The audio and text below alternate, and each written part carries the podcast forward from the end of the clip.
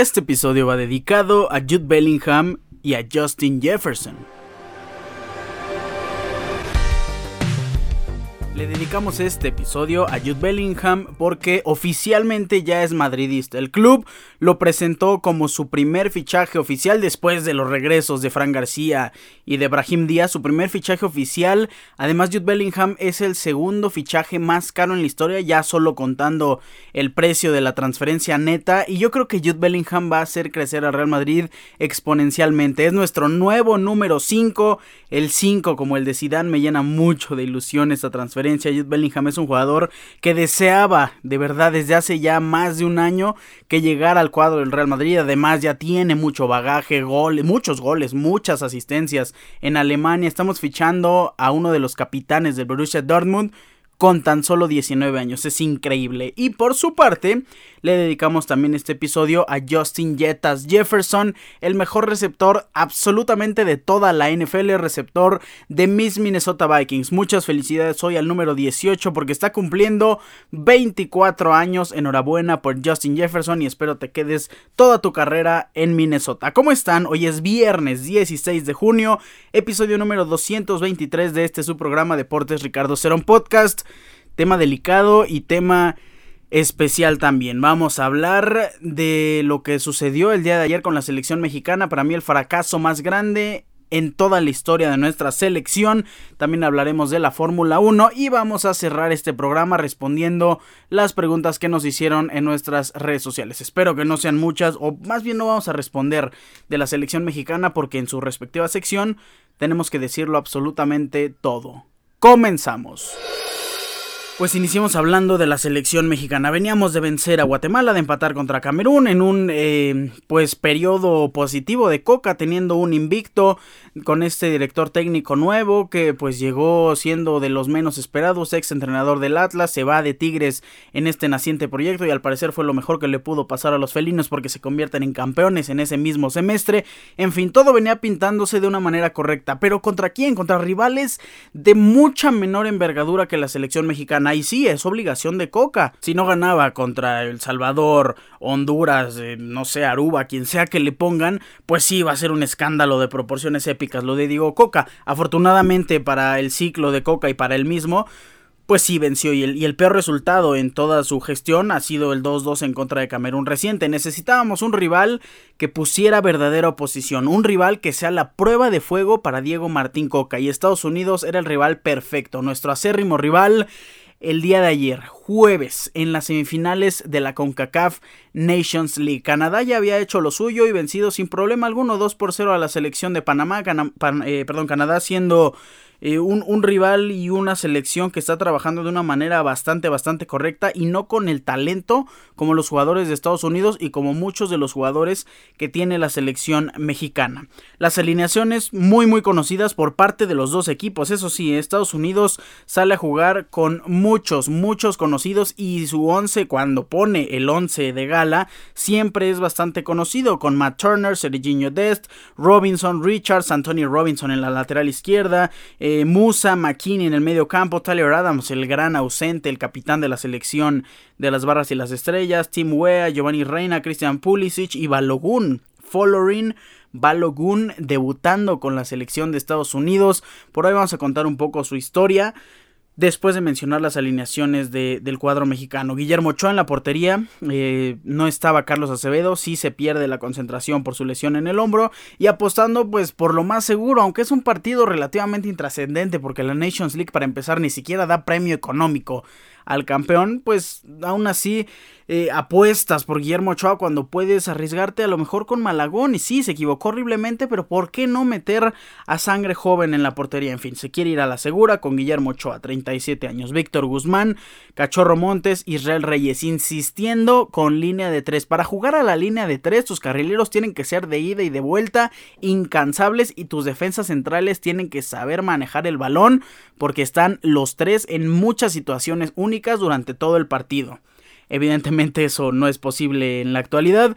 Edson Álvarez, eh, Luis Chávez, nuestro medio campo súper sólido y del cual presumimos este, que tenemos lo mejor de la zona, pues hoy se vio bastante, bueno, ayer se vio bastante, bastante apagado. Uriel Antuna por un lado, Orbelín Pineda por el otro y Henry Martin, el campeón de goleo de la Liga MX como titular, sobre Santi Jiménez con tantos goles, el máximo goleador mexicano en su primera temporada en toda la historia, pues iniciaba en la banca.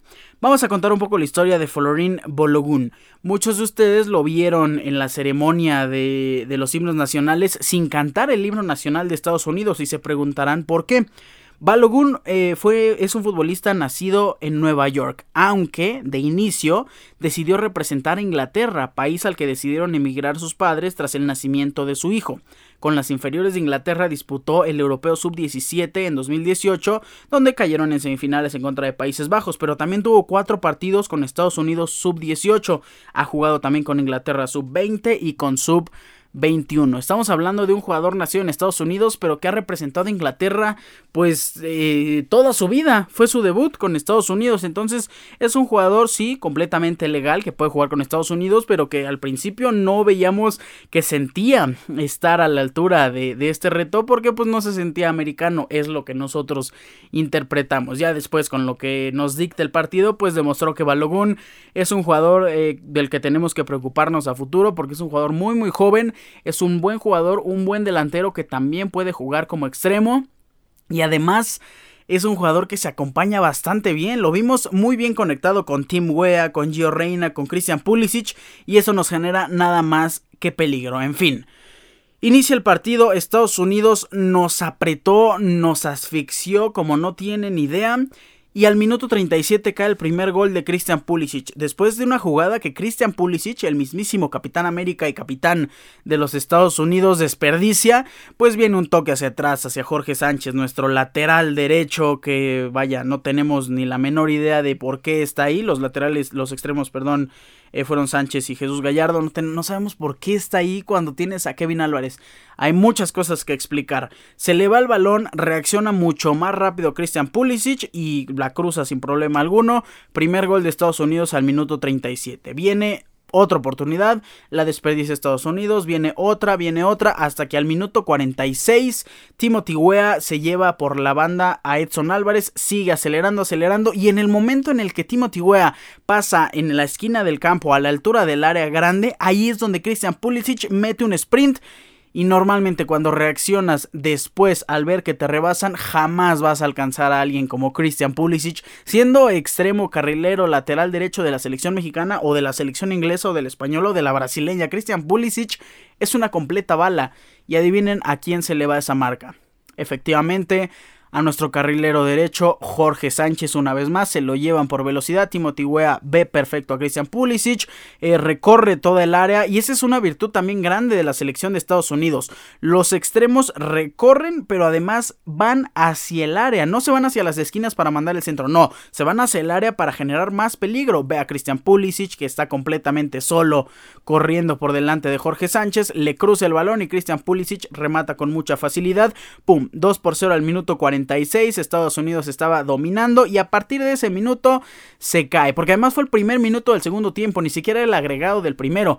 Pasa un minuto al iniciar el segundo tiempo y ya nos mete gol Estados Unidos, claro que México se cae por completo y al final Ricardo Pepi entrando como suplente anota el tercer gol llevándose a Memo Ochoa pues recordándonos un poco al firma la Gio de aquel, de aquel golazo de Giovanni Dos Santos sobre Estados Unidos que ya ha pasado mucho y ese dominio pues completamente se ha olvidado. Pues Ricardo Pepi se lleva a Memo Ochoa con mucha facilidad, remata, al principio marcaron fuera de lugar, después demostraron que Serginho Dest hizo un pase milimétrico antes de que Pepi entrara en posición adelantada y al minuto 78 México iba cayendo 3 por 0 en contra de Estados Unidos. Un resultado atípico, pero un resultado que al parecer pues cada vez va a ser un poco más común y ese sí que es un problema y además iniciando una gestión de México ya buscamos hacer los cambios, entonces estuvimos mal desde el inicio, desde el planteamiento.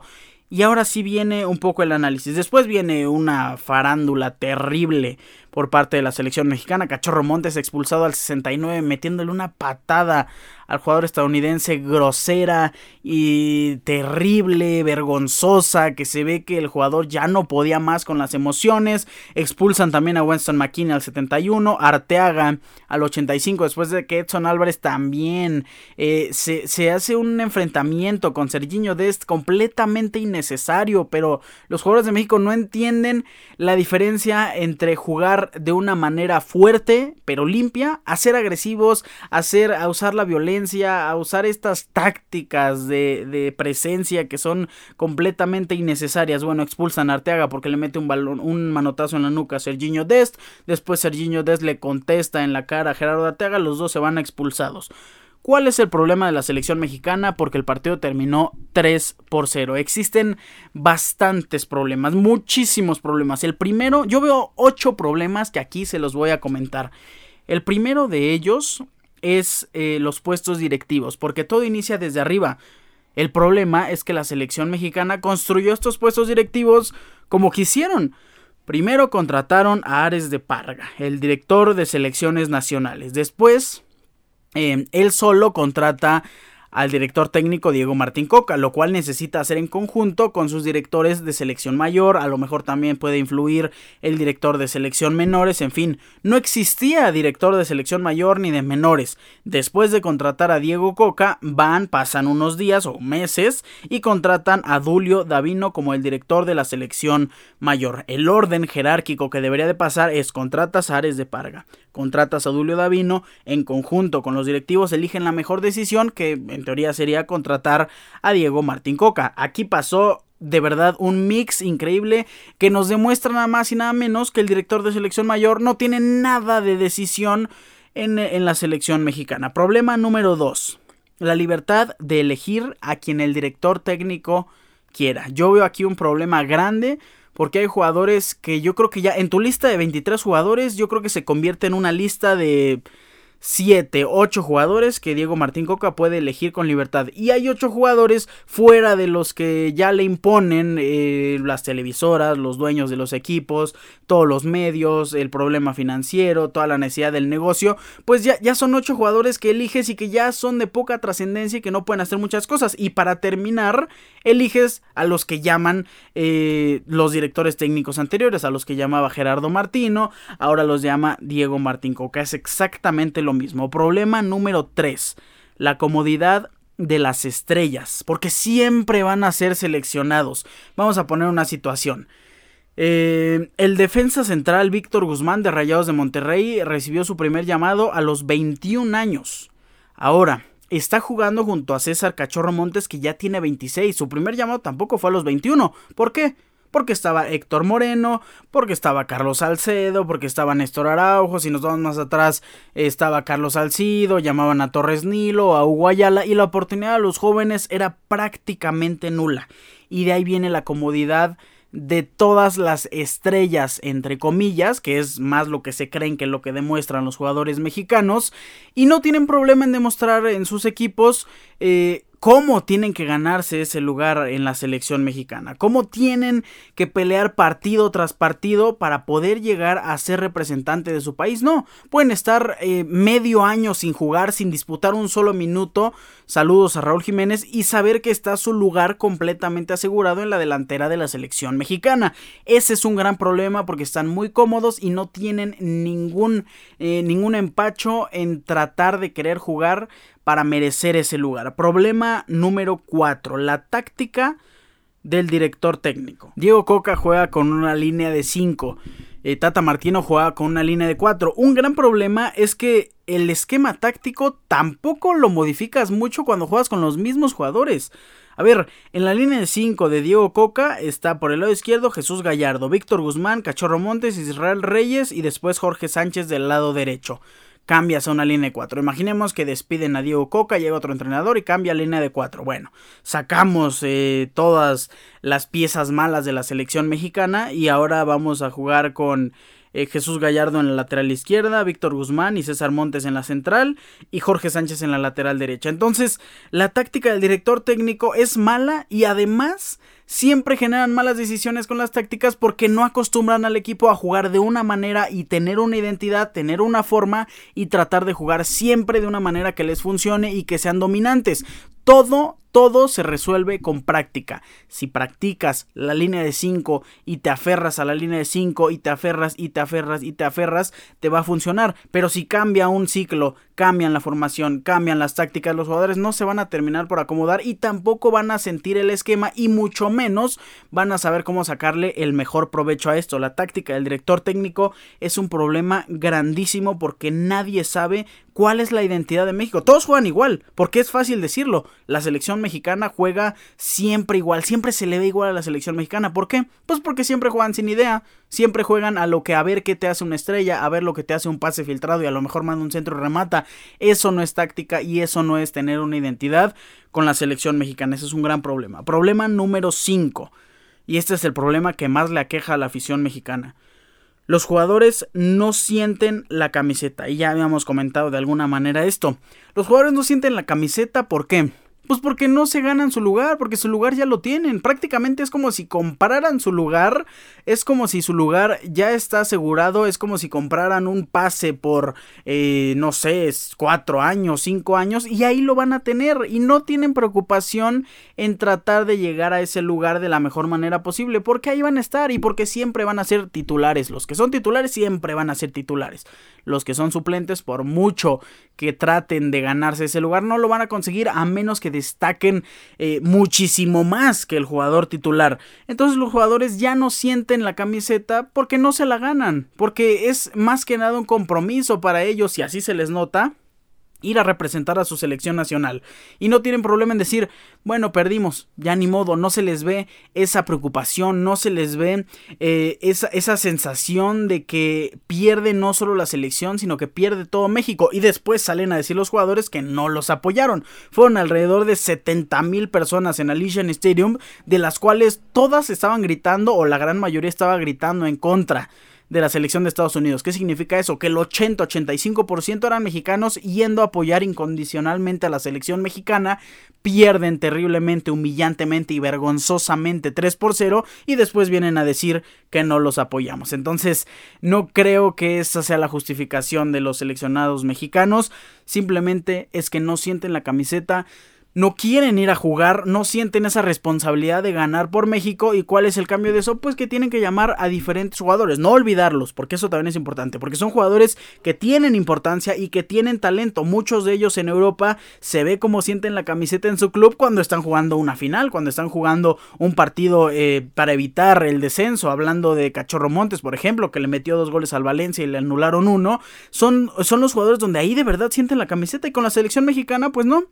Para ellos a lo mejor sentir la camiseta es, ah, si nos enfrentamos a Estados Unidos, entonces le voy a meter una patada, le voy a meter un codazo en la cara a mi rival y ahí se va a sentir como eh, representamos a México. Pues no, yo creo que sería muchísimo más efectivo que practiquen una táctica, que practiquen cómo jugar y que cuando nos enfrentemos a la selección de Estados Unidos y a cualquier otra, porque cualquier partido lo tenemos que ver eh, con, con las miras de aplastar al rival, sea quien sea, lo aplastemos con goles, con buen juego, con buen nivel y ahí se va a notar quién es el verdadero gigante y quién humilla a quién. Número 6. El desarrollo de la Liga MX en cuanto a jóvenes. Ojo, este es un tema también sumamente importante. La selección mexicana, como cualquier país, desarrolla a sus jugadores porque viven, en, porque viven ahí, porque nacen obviamente en México y tratan de llegar y de conseguir una oportunidad con su club más cercano. Los clubes, claro que dan las oportunidades y de ahí vienen los campeonatos de México en selecciones inferiores, que siempre estamos en un buen nivel, que estamos con la selección mexicana en semifinales del torneo Maurice reveló, que en fin, existe buen nivel en selecciones inferiores. ¿Cuál es el problema? Que la selección mexicana no sabe dar el paso o los clubes mexicanos o los representantes mexicanos o los jugadores jóvenes no saben dar ese paso a la selección mayor y aquí viene un problema también grande.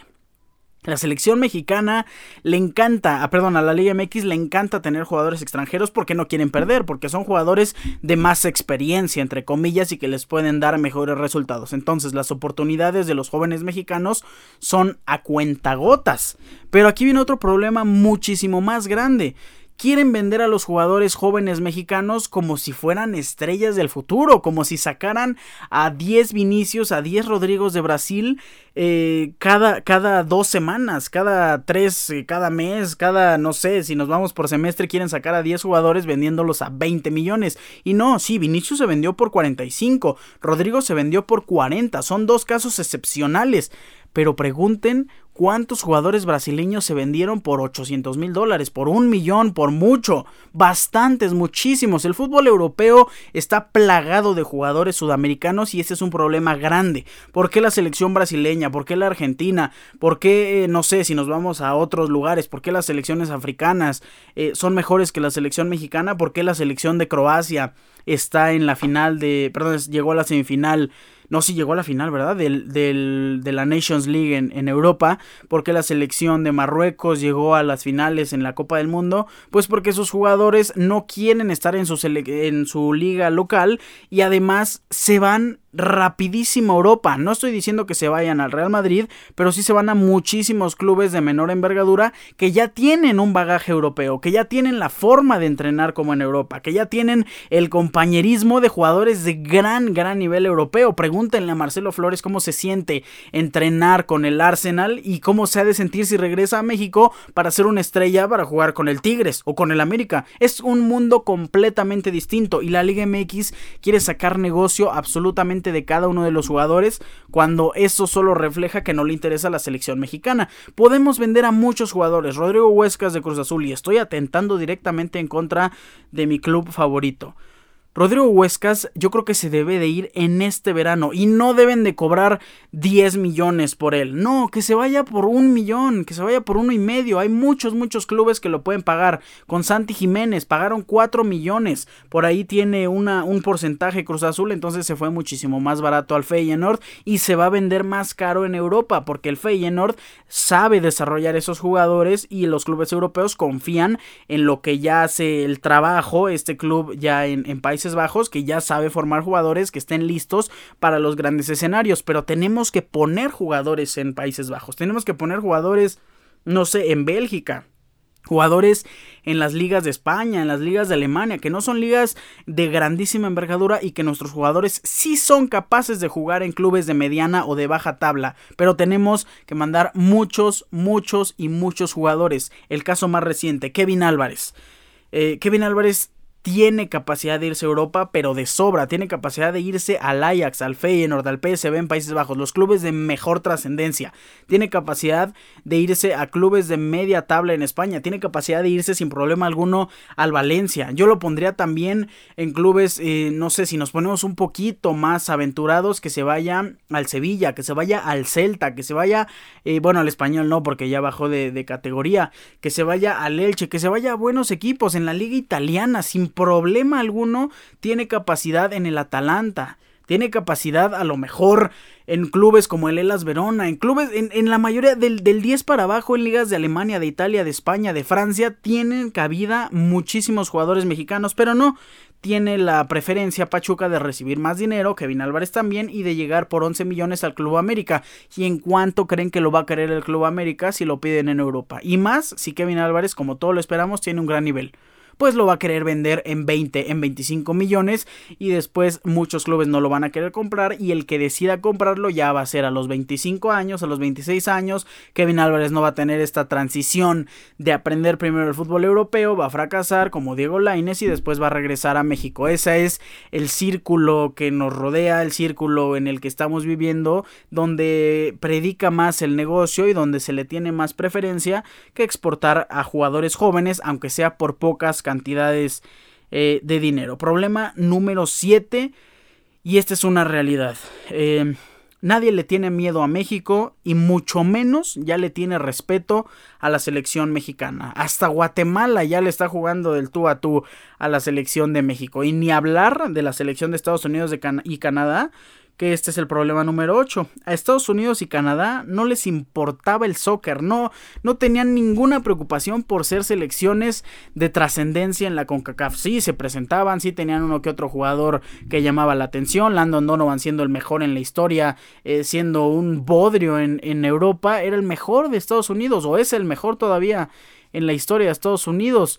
Mismo caso con Canadá, no les importaba absolutamente nada. Ahora, les importa tantito, empiezan a desarrollar la MLS en conjunto también con los canadienses, empiezan a vender jugadores muy jóvenes, muy jóvenes a, los clubes europeos, empiezan a desarrollarse en sus fuerzas básicas, les dan una oportunidad porque saben que tienen talento empiezan a crecer, empiezan a ser muchísimo mejores que los mexicanos y después nos preguntamos cómo es que le hacen para tener once de mejor calidad si se supone que la Liga MX es mucho mejor que la de Estados Unidos, que la de Canadá, pues a la Liga de Canadá, bueno, a la MLS junto con los canadienses no les importa tener a los, a los jóvenes para que ganen en sus ligas, no, ellos los venden rápido, los venden rápido y les genera un mucho mejor negocio, ahí está Alfonso Davis, ahí está Jonathan David con la selección de Canadá, ahí está Christian Pulisic, ahí está Winston McKinney, ahí está Giovanni Reina, y son jugadores que ya están teniendo mucha mayor trascendencia a comparación de la selección mexicana. Si nos vemos, si nos vamos a estudiar un poco eh, los once de la selección mexicana y la selección de Estados Unidos, vamos a ver un problema gigantesco entre los dos. Nos vamos a la portería. Matt Turner por parte de Estados Unidos tiene 28 años y es el suplente en el Arsenal. Ya juega en el Arsenal. Guillermo Ochoa tiene 37 años y es el portero titular del Salernitana. Tiene 37 años, ya nos demostró todo lo que puede hacer y a lo mejor sí puede que sea mejor que Matt Turner. Pero Matt Turner tiene un mejor nivel eh, ya en comparación eh, general en contra de Memo Ochoa porque ya tiene un mejor codeo con los jugadores del Arsenal. Nos vamos con Serginho Dest de 22 años. 22 años y ya juega para el Milan. Ya fue campeón de la serie del año pasado con el Milan está cedido por el Barça. ¿Quién es nuestro jugador lateral derecho del Barça? Julián Araujo, que ni siquiera fue titular y que no vio ningún minuto con el Barcelona. Serginho Dest tiene 22 años. Miles Robinson, que posiblemente es eh, el jugador con menos nivel de todo este 11 de Estados Unidos, tiene 26 años y juega para el Atlanta United de la MLS. Chris Richards, defensa central, tiene 23 años y juega en la Premier League con el Crystal Palace.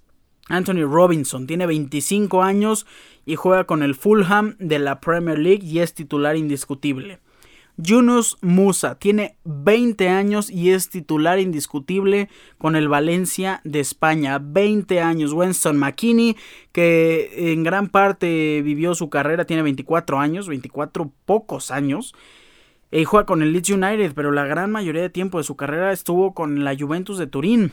Timothy Weah 23 años y juega con el Lille de Francia. Gio Reina tiene 20 años y también es titular habitual en el segundo lugar de la Bundesliga con el Borussia Dortmund. Por ahí estamos rezando porque Edson Álvarez se vaya al Borussia Dortmund y esté en una liga de mejor nivel, pues Gio Reina tiene muchos menos años, tiene 5 años menos y ya lleva mucho más tiempo en la Bundesliga y con un mejor nivel que Edson Álvarez en el Borussia Dortmund. Christian Pulisic, que también estuvo en el Dortmund, se va al Chelsea, sí, no es titular y además está demostrando un mejor nivel que cualquier jugador mexicano, tiene 24 años y para cerrar el nuevo jugador estadounidense Folorín Balogun, Balogun eh, de 21 años que juega en el Reims, cedido por parte del Arsenal. Nos vamos con la selección mexicana, les digo Memo Ochoa, 37 años con el Salernitana, nuestro jugador más joven en el 11 del día de ayer.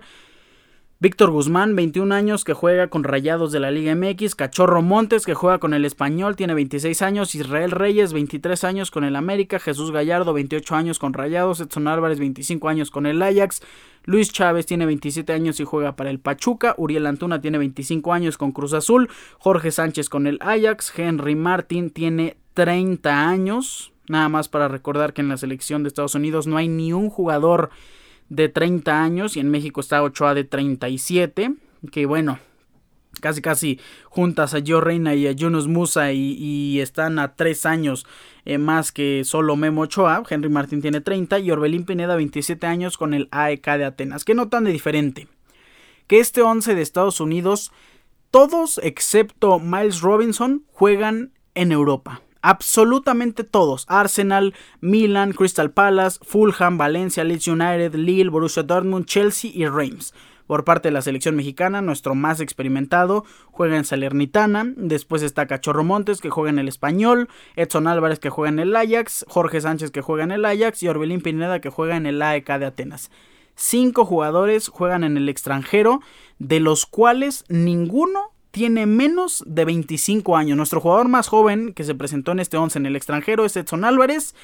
Eh, y Jorge Sánchez que tienen 25 años. No existe comparación alguna con Yunus Musa, con Yo Reina que tienen 20 y ya son titulares en sus equipos. No existe comparación alguna porque aún queremos y aún creemos que Luis Chávez es el futuro de la selección mexicana y estamos descubriendo una mina de oro con Luis Chávez y la verdad es que no, Luis Chávez está aún con Pachuca, se dice que lo quiere Rayados de Monterrey y que pues él se quiere ir a Europa, pero pues no existe una oferta formal y mucho menos atractiva para el Pachuca, para un jugador de 27 años. Luis Chávez es mayor que Serginho Dest, que Miles Robinson, que Chris Richards, que Anthony Robinson, que Jonas Musa, que Winston McKinney, que Timothy Weah, que Joe Reina, que Christian Pulisic y de Balogun es mayor que todos los jugadores de cancha de Estados Unidos y ese es el mayor problema. No podemos exportar a nuestros jugadores. Víctor Guzmán ya debería de estar jugando en Europa. Aunque sea en el peor equipo de la liga eh, de Italia, no importa. Pero que ya esté jugando en Europa. Y no, Rayados de Monterrey lo quiere porque es un buen jugador, porque tiene gran nivel, porque es jugador titular y lo quiere hacer crecer para venderlo, adivinen, muchísimo más caro en Europa. Esa es eh, una de las grandes fallas de la selección mexicana. No el día de ayer, sino a lo largo de muchos años. Somos una completa broma porque no sabemos organizarnos, porque no nos interesa la selección nacional y mucho menos sabemos cómo generar un esquema exitoso para vencer en cosa de tres, por mucho cuatro años, como lo ha hecho la selección de Estados Unidos y de Canadá. Hoy México es la tercera mejor selección, si no es que eh, la menos peor, después de las dos selecciones más grandes en la CONCACAF, Estados Unidos y Canadá que se van a enfrentar en la final de, la CONCACAF Nations League y de ahí viene lo bueno. Lo único bueno que hizo la selección mexicana en este partido fue expulsar a Winston McKinney y a Serginho Dest, porque sí debilitan bastante a la selección de Estados Unidos. Puedes tener 11 buenos nada más.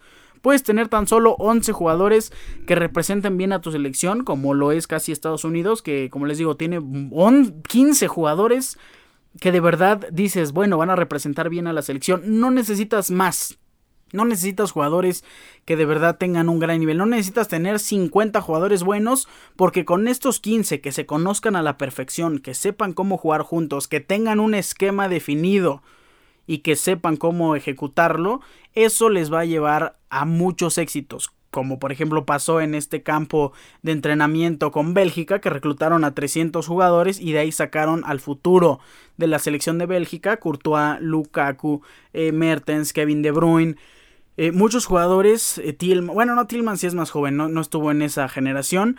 Muchos jugadores que le dieron muchas alegrías a la selección de Bélgica. Eso es lo que está tratando de hacer Estados Unidos y Canadá. Y ya vimos lo fácil que fue rebasar a la selección nacional mexicana. Donde antes le tenían miedo, le tenían respeto. Y como dijo Burak, levantas la sábana y es como un fantasma. No hay nada debajo, no hay absolutamente nada que temerle y Estados Unidos y Canadá ya lo descubrieron y peligra. Si no cambia la selección mexicana, si no cambian los llamados, si no cambia el esquema de los puestos directivos, si no cambia la organización, después vamos a ver cómo va a haber muchos partidos donde El Salvador y Honduras nos den gran batalla o al revés, nosotros ya le empecemos a dar batalla a estas selecciones. Pues no queda mucho que comentar acerca de la selección mexicana, creo que ya me extendí bastante, pero ese es mi pensar y esas son las cosas que la selección mexicana tiene en contra y es mucho trabajo que hacer, pero a partir de ya tienen que empezar a cambiar todo este esquema y afortunadamente qué bueno que vamos a ir a la Copa del Mundo de 2026 como acompañantes eh, Canadá y México de, Estados Unidos,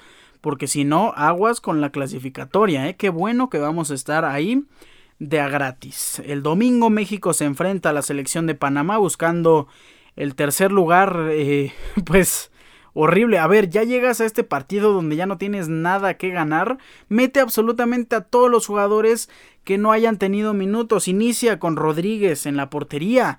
Juega con estos, con Eric Sánchez, juega eh, como capitán con Eric Sánchez si quieres, mete también eh, a Julián Araujo, a Johan Vázquez, mete a, como les digo, Eric Sánchez, a Ociel Herrera, mete a Gerardo Arteaga, mete a todos estos jugadores que no son las estrellas mal llamadas de la selección mexicana. Y después se viene la Copa Oro donde pues México va a jugar con sus europeos y Estados Unidos le va a dar descanso a sus grandes estrellas para que se vayan a crecer con sus clubes. Ahí viene otra, eh, otro ejemplo de crecimiento por parte de Estados Unidos, donde la Copa Oro pues es irrelevante. A ver, o sea, jugar y ganar la Copa Oro, ¿qué te da? No te da mucho.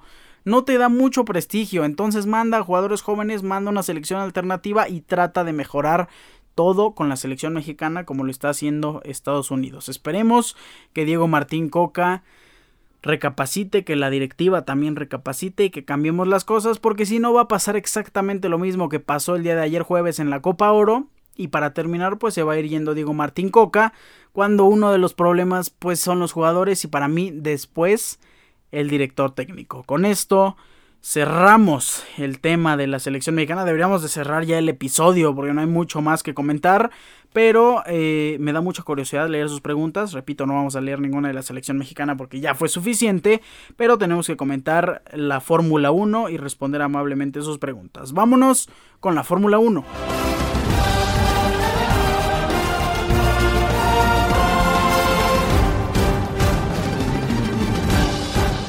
Pues eh, como les dije, ya es semana de carrera, Fórmula 1 GP de Canadá 2023, eh, el GP donde comanda eh, Michael Schumacher y Lewis Hamilton con 7 victorias cada uno, el GP donde McLaren es el equipo que tiene la hegemonía con 13 victorias en total en toda su historia, eh, también Hamilton y Michael Schumacher son los polemans, eh, los mayores polemans en toda la historia de Canadá.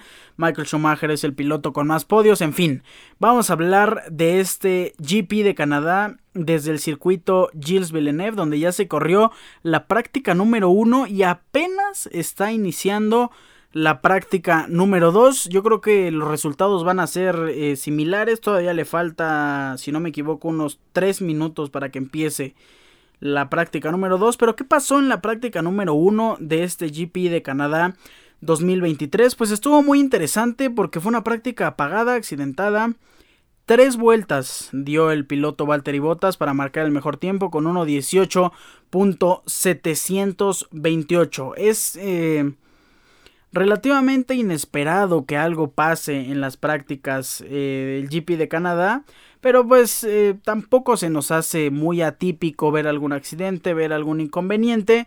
Porque las prácticas 1 para eso, bueno, 1, 2 y 3 para eso están hechas, para probar absolutamente todo y no cometer errores precisamente en la carrera. Valtteri Bottas fue el piloto con el mejor tiempo, con tan solo 3 vueltas recorridas. La práctica número 2 está a punto de empezar y creo que es muy importante ver la práctica número 2 para empezar a tener un parámetro de qué es lo que puede pasar en esta carrera. Lance Stroll y Fernando Alonso se vieron muy bien. En el mejor tiempo que marcaron los Aston Martin fue 1.19.175 Stroll y 1.19.807 Fernando Alonso, también con tres vueltas los Red Bull, Pérez hizo 1.20-151, Max Verstappen 1.20-231, apenas estaban aclimatando y lo más probable pues es que Max Verstappen sea el piloto más rápido en la práctica número 2, a lo mejor en la práctica número 3 y después en la clasificación de este circuito. Vamos a comentar un poco los horarios eh, en Gilles Villeneuve, ya vimos la práctica número 1, la práctica número 2,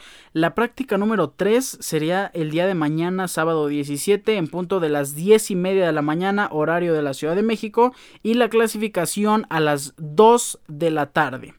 Hora de, CDMX, la carrera para el día domingo 18, en punto de las 12 pm. Va a iniciar este... Em, GP de Canadá 2023, el Día del Padre, por cierto, hay que felicitar a la selección de, de Estados Unidos y bueno, eh, no queda nada más que comentar nuestros pronósticos. Es, es complicado en esta ocasión eh, proyectar algo porque no tenemos referencia de la práctica 1, 2 ni de la 3.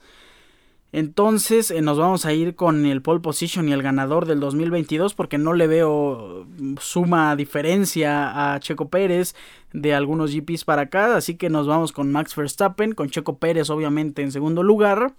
Y me voy a aventurar eh, y me voy a arriesgar también con el podio más común en esta temporada. Obviamente, nos quedamos con Fernando Alonso. Entonces sería Max Verstappen, Checo Pérez y Fernando Alonso. Nuestra proyección y nuestra predicción para el podio del GP de Canadá 2023. Es un GP muy atractivo, un GP muy, muy rápido. Ojo con la recta, la recta principal, la recta desde la 11 con, eh, con DRS. Después viene el muro de los campeones y otro DRS hasta la curva número 2. Y después al salir de la curva número 7 hacia la 8 en el sector número 2 es la segunda zona de detección de DRS.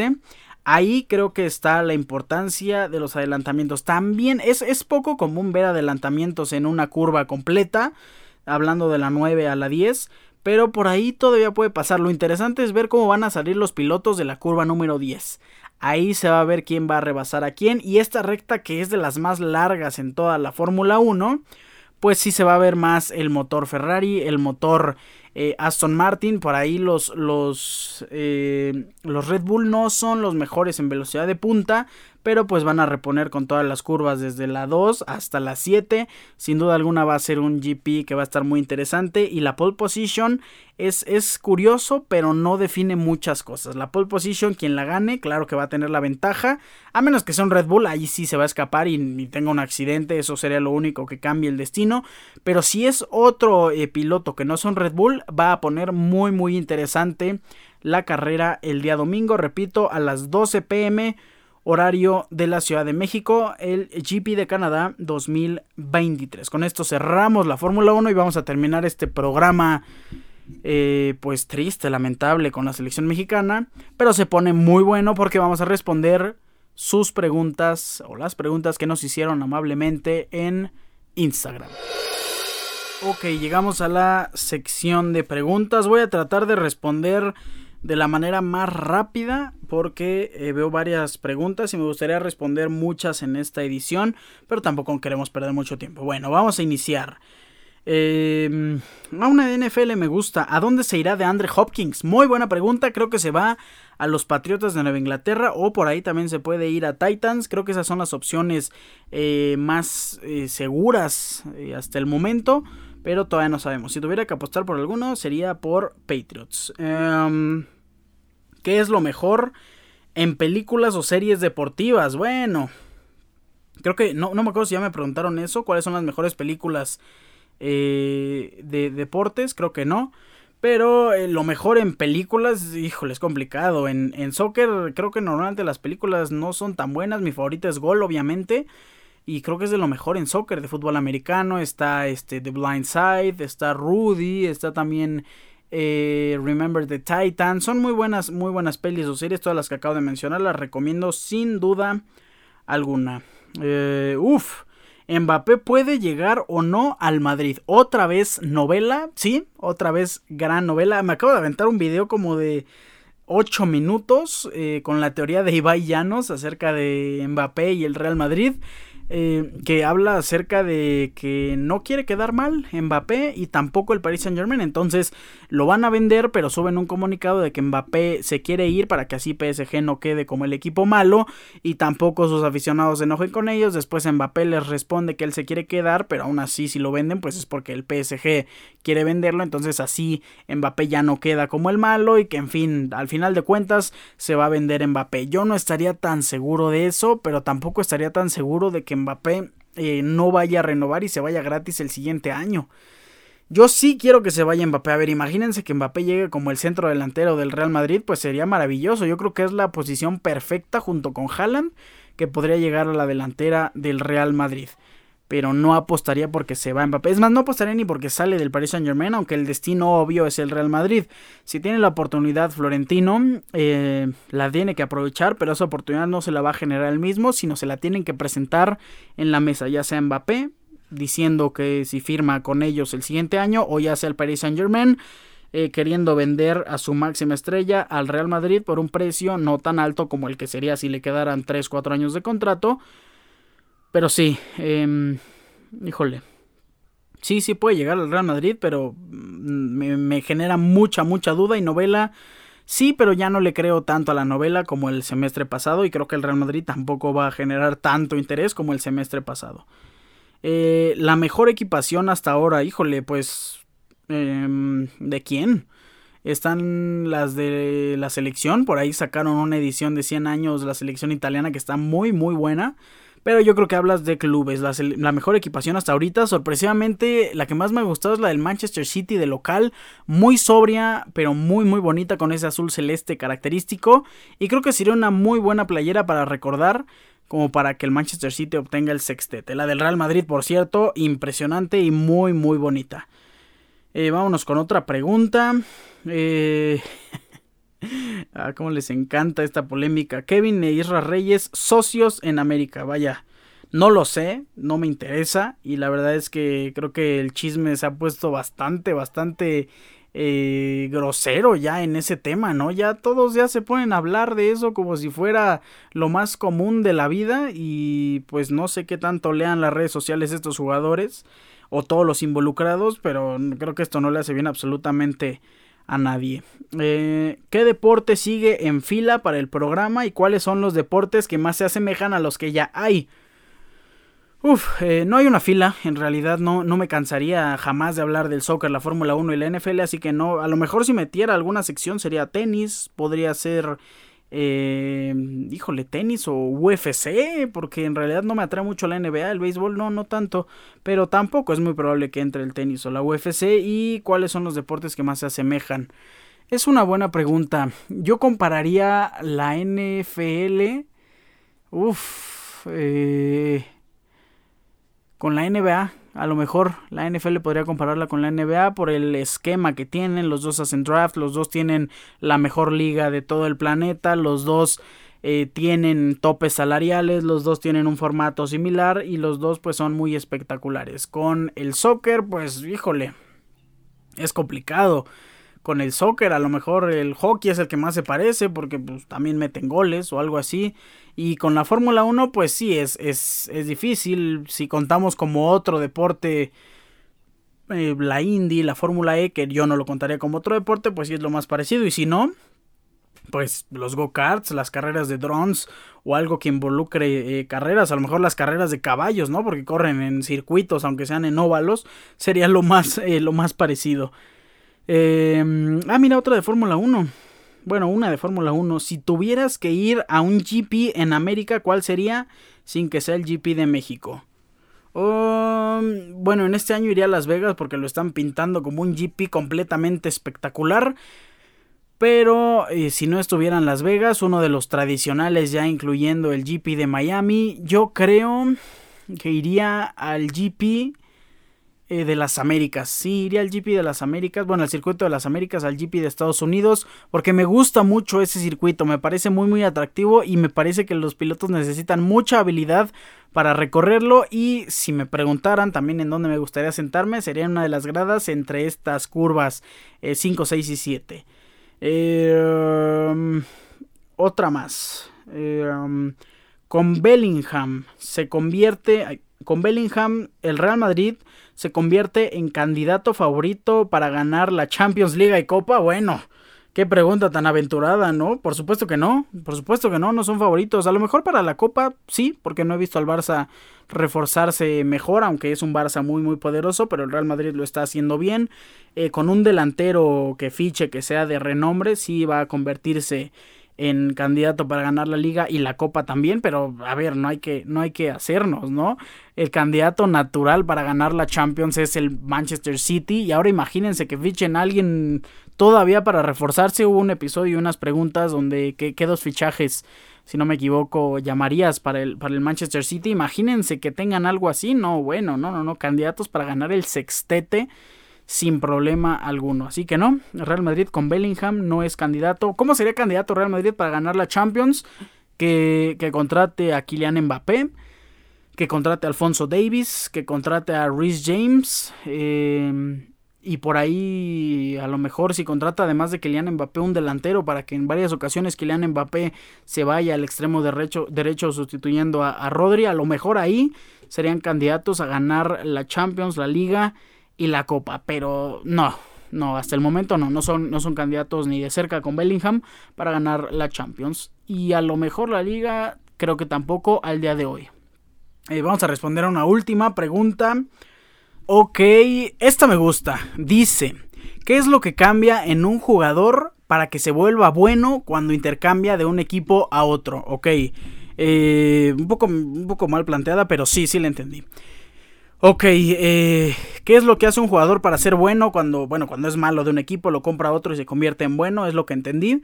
Pues creo que cambia la atención y la mentalidad del equipo y en muchas ocasiones cambia cómo se acomoda el equipo con ese jugador y cómo se acomoda el esquema también con ese jugador. Yo creo que eso es lo que cambia principalmente. A lo mejor en clubes eh, grandes no es tan bien recibido, no es tan alabado y no le genera mucha confianza a este jugador y le ponen más presión. Se me viene a la mente el caso de Leo Fernández con Toluca, que con Toluca, bueno, era el 10, el astro, el, el mágico, el distinto y jugaba bastante bien con Toluca porque absolutamente todos jugaban para él. Pero al irse a Tigres tienes que jugar ya para Guiñac, llegó también o estaba en un momento donde llega Florian Tobin. Eh, y, y, no, pues, o sea, es el, es el equipo yo creo que con los egos más altos de toda la Liga MX y llegar a ese equipo siendo Leo Fernández con jugadores que son de más envergadura y que tienen mejor eh, bagaje en el fútbol, pues yo creo que sí fue muy complicado, lo apagaron, no fue la estrella, regresando a Toluca volvió a ser la estrella, el más alabado de todos y pues ya vimos que en el último torneo pues sí generó eh, buen nivel Leo Fernández y hasta dónde ha llevado a Toluca en este su regreso, ¿no? Yo creo que eso es lo que cambia más que nada, también acomodarse, un buen estilo de vida, eh, tener las comodidades y, las atracciones también eh, en, ese, en ese nuevo lugar, pues sí, sí influye bastante. Yo creo que eso sería lo, lo principal. Eh, ya no vamos a responder más preguntas, yo creo que con esto fue suficiente, les agradezco como siempre a todos por mandar sus preguntas, me encanta leerlas y me encanta responderlas, como les dije, pronto va a haber un episodio de puras preguntas para que se desaten ahí con 100 preguntas y podamos responder 50. Eh, con esto cerramos el episodio eh, número 223. Eh, yo no me voy sin antes recordarles mis redes sociales. Arroba Ricardo-Cerón- en Instagram. Ricardo Cerón en Facebook. Recuerden, Cerón es con Z. Pásenla increíble. Disfruten de todo el fin de semana. Muchas felicidades a todos los papás en su día el próximo domingo 18, Día del Padre. Pásenla excelente y nos estaremos escuchando el siguiente lunes con todas las noticias deportivas. Les mando un fuerte abrazo. Bye.